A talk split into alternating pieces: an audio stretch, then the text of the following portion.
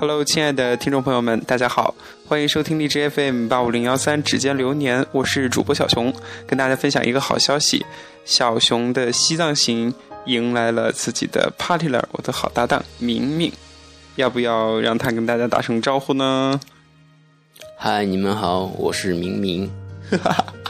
好吧，这么正式的开头，那么首先跟大家说说我们今天的这个今天一天的行程吧，然后。明明是中午的时候到达重庆的，呃，之后呢，在我们家稍微的休整了一下，然后下午我们去了比较有重庆特色的这个中心商务圈解放碑，然后顺道去了朝天门码头和朝天门广场，晚上就在特别具有重庆特色的洪崖洞玩转了一圈。那么，首先听明听一听明明对重庆的感受吧。嗯，重庆它应该说是一个特别具有特色的城市吧，因为在我看来，重庆这个城市它和长江结合的是非常紧密的。嗯，然后哪些方面呢？嗯，因为我家就是洛阳的嘛，我能感受得出来，洛阳是在黄河边，但是，但是怎么说呢？但我们洛阳对黄河的利用仅限于发电，而重庆人民他们和长江的生活却是息息相关的，因为今天下午小熊带我去那个朝天门广场，但去那里走了一圈，那里，嗯，两岸的码头非常多，然后游人如织，嗯，然后，对，然后，嗯，其实说到这个朝天门码头呢，呃，基本上现在更多的是游览观光，但是它也及这个出行方式有一定的，但是更多的是这个旅游观光。那么除此之外呢，就是。还是更多的有餐饮服务业啊，或者是娱乐，大家会在选择一个比较呃闲闲适的晚上，在那个水边的这个游船的这样的餐厅上，呃吃饭啊，或者是在一起啊谈谈心什么的，就是一种重庆人民的生活方式吧，对吧？对。而且朝天门广场那附近是最近要修建一个新的商业广场嘛？我相信它修建完之后，那里应该会更热闹一些的。对，其实我今天出了一个小差错，就是之前的这个做了一个小攻略，然后我去年去这个嗯朝天门广场的时候，那儿还没有翻修，这些所有的建筑物都没有被拆，然后今天去的时候才发现，哇，已经拆了好大一片，然后。就是要重新的造一个这个朝天门中心这样一个嗯广场，再加上这个购物界的这样一种形式，相信到时候朝天门码头和这个广场一定会更加的美，对吧？Yes，嗯，那呃，下面就我们就一起来说一说关于这个书店吧，好吧？今天我带敏敏去了重庆，也是比较有特色的经典书屋。那么在呃，逛完这个书屋之后呢，明明他也有一些自己的感受，一起来听吧。还好吧，因为我感觉这个书屋挺特别的嘛。嗯，因为我之前我走过很多地方，然后在旅途中，你书籍也是陪伴你必不可少的一个东西。然后排遣寂寞，用来交朋友，用处很。所以，我我也去过很好吧，你别笑，我也去过很多书屋，但是重庆这个给我印象真的蛮深的。今天我在那里待了一下午，就是粗略的点了一下，藏它藏书大概有十万册左右。嗯，然后人们在其中，大家真的是属于那种真的在看书。你废话，不是在看书，在看书吗？对，享受书籍带来的乐趣。然后都是大家都是席地而坐，或者很。非常随意的那种，对，就是把这个书店当成是一种可以充实自己、想又但是又放松享受的这样的一种地方，或者是一种形式。没错，嗯，而且其中还有那个咖啡馆是我非常喜欢的，我也很喜欢那儿，但但是每次都只是远远的观望，呃，可能这个咖啡馆的设置可能要等到自己有一定的经济实力啊，然后进去点一杯。高档咖啡，然后看着自己喜欢的书籍。不过，另外一种方式就是大家席地而坐，翻看着自己喜欢的书，也是一种享受。因为，呃，里面的这个服务人员，当然今天我们没有跟他有太多的这个交流。其实平时如果你要找书啊，或者是嗯你对某种书感兴趣的话，跟他们说了之后，他们的服务也是非常周到的，会带你去找书。如果找不到的话，会呃告诉你什么时候他们新书会到，然后让你再去。所以经典书屋也是因为它的这种呃，我们也可以看出它其中的这样的设计、灯光啊，或者是呃书籍的摆放等等分类等，然后这些让看书的书迷觉得很方便。然后另外一个还有他们的服务啊，这些都让这个书屋在重庆都是有很多人很喜欢的。对，因为这个书屋都已经成了一种生活方式。因为在下午的时候，我观察过，然后有些人他是就是行色匆忙，刚刚下班，但是来这里就是找一本书，只为了排遣。我还见过有两个学生，然后是带着作业过来的，一边做作业一边听音乐，当然也不会打扰其他人。还有一些就是，嗯，他们是抱着书，然后在在那个咖啡喝咖啡区，然后就是。对，而且还有无线的 WiFi。对，但是这只是限于那些能够去咖啡馆的人能用，但是我们一般人就是没有里面的密码。有，对我只是想说，这这个书其实已经成了很多人的一种生活方式。对对对，挺好的。其实，在咱们这种现在的生活节奏比较快，不不论是这个工作族还是学生族，每天都有很多的事情，但是还有一部分人他们会选择在比较繁忙繁忙的生活当中来。用一种其他的方式来，就是适当的放松一下自己，也就是通过看书来充电，来丰富自我，是吧？Yes。嗯，好，那就是这个书店的这一块，你还有什么想说的吗？没什么了，你该说的我跟你该说的你都说完了，你还让我说什么？好，我想让你总结一下，好吗？我们就随心而聊，然后呃，对重庆火锅来说，我们来聊一聊吧。重庆火锅，我之前跟你说过了，就是有很大的执念嘛。因为去年的去年我在泸沽湖离开的时候，然后是那个就是也是徒步加搭车，然后到了到了成都之后被同学接待。之前很喜欢吃火锅，我是属于那种嗯喜欢找点刺激的，所以。夏天吃火锅我很开心，然后冬天吃火锅我也很开心，然后秋天吃火锅我还觉得还能温暖身体。我大概好就春天不吃火锅，然后其他每个季节都很喜欢吃火锅。嗯，结果嗯，在重在成都之后，然后那个朋友就是招待我去吃了一次那个巴蜀火锅，哎，具体名字我忘了。吃过之后，反正就觉得非常辣嘛，然后然后我说就是对，然后对他感兴趣，对，然后我然后我问那个朋友我说你们这儿就是。重庆成都有没有比较什么百年老字号的什么？然后他说，嗯，唉，反正就是挺打击人的。他说你这个身份你吃不起呀。然后对我们是穷屌丝。然后后来他说，嗯，就是去年啊，就是也就是说前两年啊，他们学校有个那个社会实践活动，然后这些所以去过一次重庆。嗯就是他到重庆之后，他被重庆的同学招待吃重庆的火锅，结果就是爱上了重庆的味道。没，你别这么自恋好不好？好。但是就是重庆有，你有自己的特色嘛。然后他说，我以我的口味应该会更喜欢重庆的火锅。对对对。然后去年从那个成都离开之后，因为时间比较赶，所以我就一路回家了。然后后来我就今年我就计划着。去西藏，对，一定要经过重一重庆，因为你家就在这里嘛。吃火锅，对。然后今天我和明明嘛，然后就去洪崖洞。其实去洪崖洞呢，如果大家有喜欢重庆的话，一定会在网上，无论是微博段子啊，还是一些什么娱乐的东西当中，都会了解到。其实大家都说这个百度地图在重庆是不起作用的，然后今天我和明明一起去洪崖洞就有这种深切的感受。然后，明我和明明刚开始以为那是七楼还是几楼，其实实际上它是在十一楼的，最顶层的是十十一楼的，但是它和这个最顶层齐平的又是一条公路。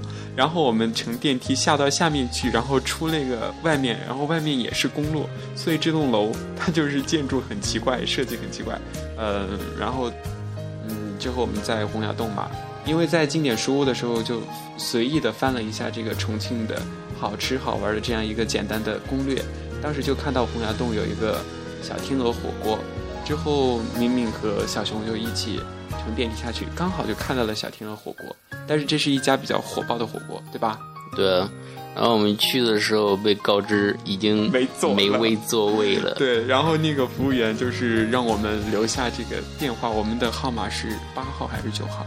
就是排在了第八是排在第八对位。对，就是去吃这个小天鹅火锅的话，还得排队预约。他说，一般半个小时之后的话，就是有嗯会打电话来通知你。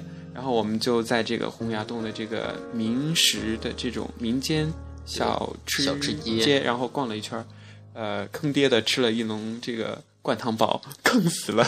呃，那个真是评价不怎么好。然后 吃的时候我都调侃我说：“我说小熊，你只要有钱，你也可以来这里 开一开家小吃店。我感觉这里对那个手艺的要求实在是啊不太可能是我，们的口味，呃，就太是刁钻了吧？对对对，但是应该是有它的特色，才会在洪崖洞，就是因为洪崖洞是一个比较，就是来重庆一般都会去玩的一个景点，所以当地的这个呃美食还是有一定特色的。然后就在敏敏和小勇吃完包子之后，这个小天鹅火锅的这个服务人员就打电话说啊、我们的这个桌子已经空出来了，然后我们就去吃了，在我们西藏行之前的最豪华的一顿大餐。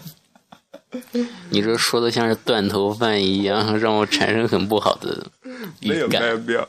然后我我也是，其实我很少出去吃了，然后但是还是物有所值的，味道还是比较好的，而且就吃的比较饱，分量比较足。